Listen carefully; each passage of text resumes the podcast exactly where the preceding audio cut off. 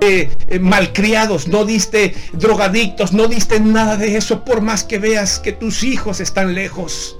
Tú diste reyes y bendícelos. Ora por ellos. Tarde o temprano nacerá el rey que tú diste a luz. En efecto, cría a tus hijos en la educación que tú recibiste, lo que aprendiste, lo bueno y lo malo.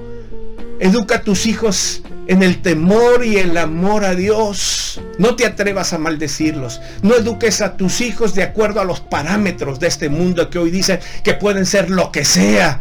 Que no tienes que tocarlos ni, ni hacerles mal porque los vas a traumar. No, edúcalos en el temor de Dios. Instruyelos en su camino en el que tú eh, debes también andar.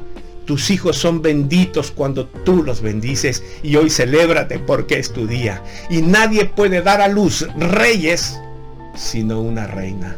Y eso es lo que eres tú. La Biblia dice que tu valor es más precioso que los rubíes, que las piedras preciosas en el libro de Proverbios capítulo 31. Hoy date el privilegio de celebrarte. Es tu día y bendita seas tú y bendita sea tu generación. Hay mujeres que quizá me están viendo en la pantalla que no han podido ser madres, lo han intentado y lloran. Escucha, vamos a orar. Extiende una mano tuya hacia esa pantalla. Y en el nombre de Jesús yo te bendigo. Y tu vientre es bendito y de ti nacerán. Continuarás. Hay